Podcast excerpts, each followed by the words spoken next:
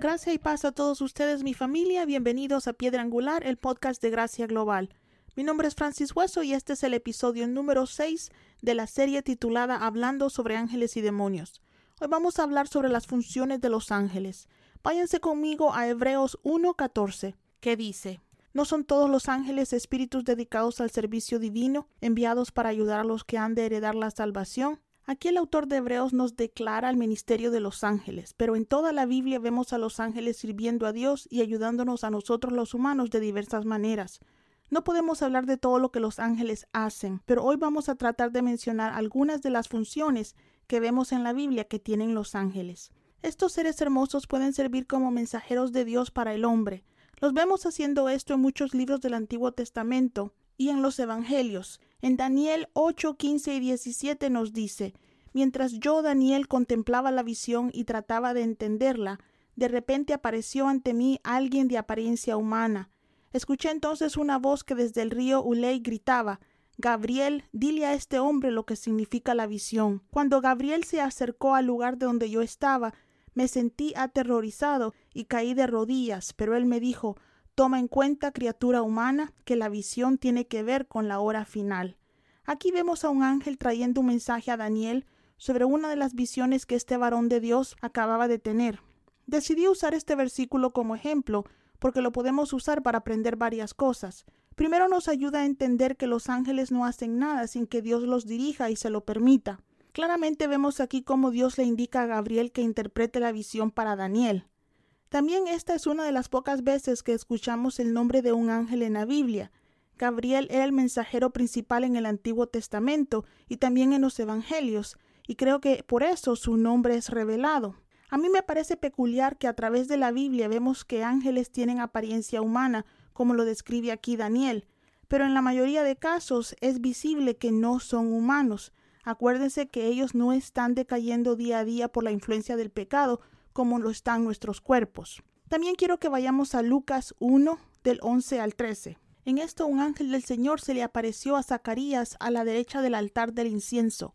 Al verlo Zacarías se asustó y el temor se apoderó de él. El ángel le dijo No tengas miedo, Zacarías, pues ha sido escuchada tu oración. Tu esposa Elizabeth te dará un hijo y le pondrás por nombre Juan. En estos versículos leemos cómo Gabriel, el mismo ángel que habló con Daniel, le trajo a Zacarías la noticia que iba a ser padre, y le dio hasta el nombre del niño. Me parece peculiar que aquí Gabriel no únicamente le da el mensaje a Zacarías, pero también lo castiga con mudez por haber dudado, lo que me dice a mí dos cosas. Una, que los ángeles son poderosos y nos pueden causar daño si quieren, y otra, que no les gusta que dudemos la palabra de Dios. Acuérdese que el mensaje que él le dio a Zacarías venía directamente de Dios Padre, y no era algo que Gabriel estaba diciendo. Quiero que noten algo. Después que Gabriel le da el mensaje a Zacarías, también le da las nuevas de gran gozo a María concerniente al nacimiento de Cristo. Pero después no vemos a ángeles trayendo mensajes en la Biblia hasta que los encontramos nuevamente en Apocalipsis. Yo creo que la razón de esto se debe a que ahora la Iglesia ya no necesita que ángeles carguen mensajes de Dios para su pueblo. Ahora tenemos al Espíritu Santo quien mora en nosotros y nos habla directamente. Con esto no estoy diciendo que los ángeles no nos pueden dar mensajes a hombres. Dios puede usar hasta burros para hablarnos. Pero ya esa función de los ángeles no es necesaria para la iglesia. Lo que sí tengo que recordarles es que los ángeles de Dios nunca toman la forma de muertos para hablarnos. Eso es lo que hacen los demonios. Así que muchas de las apariciones de diversos santos no son bíblicas. Pero siguiendo con las funciones de los ángeles, como ya hablamos en el pasado, algunos ángeles están alrededor del pueblo de Dios para protegernos, pero no es lo único que hacen. Los ángeles también nos pueden proveer recursos. Vayan conmigo a Génesis 21 del 17 al 19 y dice, cuando Dios oyó al niño sollozar, el ángel de Dios llamó a Agar desde el cielo y le dijo, ¿Qué te pasa, Agar? No temas, pues Dios ha escuchado los sollozos del niño. Levántate y tómalo de la mano, que yo haré de él una gran nación. En ese momento Dios le abrió a Agar los ojos y ella vio un pozo de agua y enseguida fue a llenar el odre y le dio de beber al niño.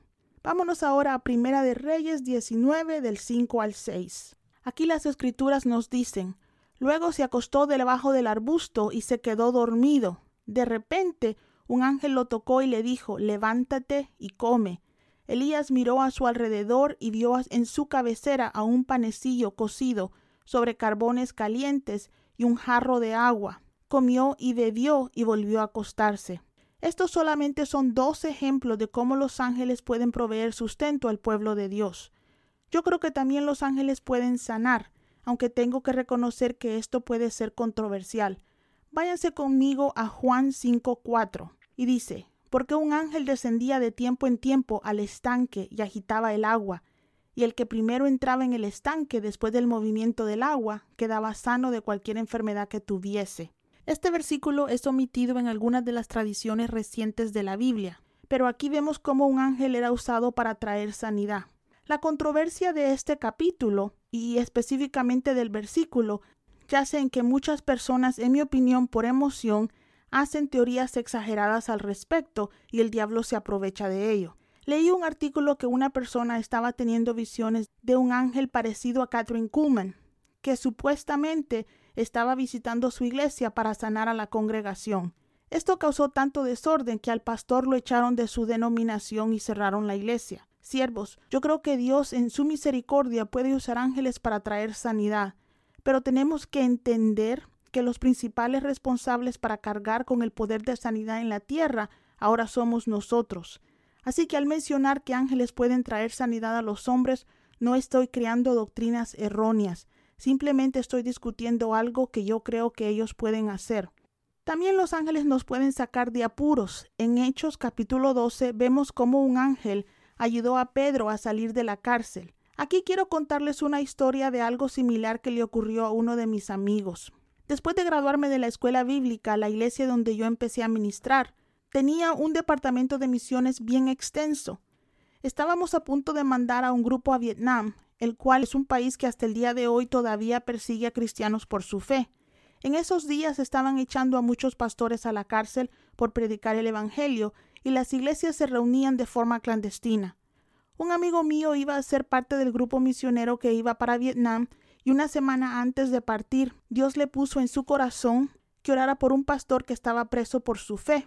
Pasó orando por él por varias horas hasta que el Espíritu Santo le indicó que dejara de orar, y él no le dijo nada a nadie al respecto y se fue para Vietnam con el grupo. Mi amigo recibió una linda sorpresa cuando en una casa en la que la iglesia se reunía conoció a un pastor que acababa de salir de la cárcel y esta era la primera vez que sus hermanos en Cristo lo iban a ver después de que fue encarcelado. Él tenía un testimonio sobre su liberación que bendijo a mi amigo hasta los huesos.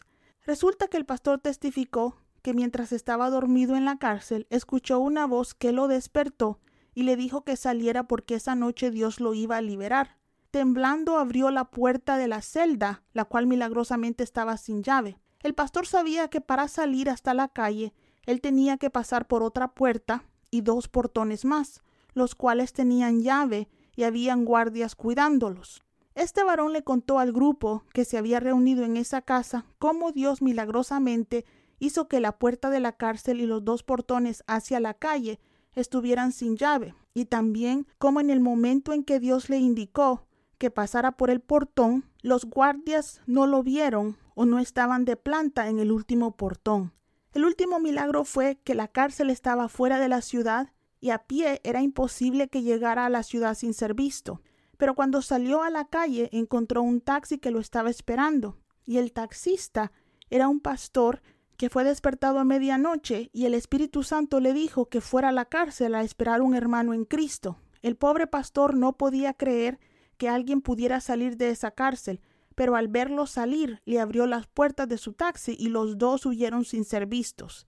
El pastor que fue libre les contó que en uno de los portones él vio a un hombre parado entre los guardias y le indicó que pasara y los guardias no lo vieron. Lo lindo de la historia para mi amigo era que al hacer cuentas del día y de la hora de su oración en California, resulta que él estaba orando por protección para el pastor que se estaba escapando de la cárcel en Vietnam y Dios los conectó.